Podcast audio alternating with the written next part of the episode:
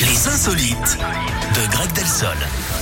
C'est à vous, monsieur Delsol. C'est pas les insolites de, de Eric, c'est les insolites de Greg Delsol. Eh oui, Donc, euh, et on file à allez-y. Versailles, Eric, en région parisienne. Là-bas, un habitant a eu une drôle de surprise en rentrant chez lui. Il est tombé nez à nez avec un serpent dans son salon. C'était hier. Un Ça me spécimen. dégoûte, Ça me dégoûte. Ah ouais, un spécimen d'environ euh, 20 cm, hein, ça en revanche ça vous fait rêver. Alors pas de panique, hein, finalement c'était un serpent des blés qui est parfaitement inoffensif.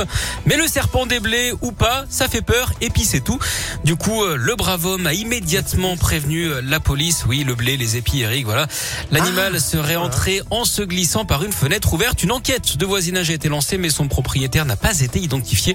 Le serpent a donc Ah. été placé chez une personne formée pour détenir ou vendre des animaux domestiques. En parlant d'animaux, Eric, est-ce que vous savez qui est le héros préféré des animaux à plumes Euh, non. Peter Pan. Euh. Bon, allez. Euh, moi, je sais plus quoi dire, quoi. Je, vous voyez, je, Je me suis dit, il a compris, il a pas compris. je suis, euh, je suis fatigué. Bon, voilà.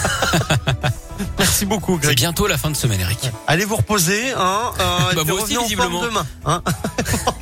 Au revoir. Vous êtes tout mou Au revoir. Bah, oui. Ok. Bon. Je ne ferai aucune vanne. Au revoir. Au revoir, Eric. Merci Greg, à demain. Kungs et Pierre de Mars, c'est donc la suite. Et c'est juste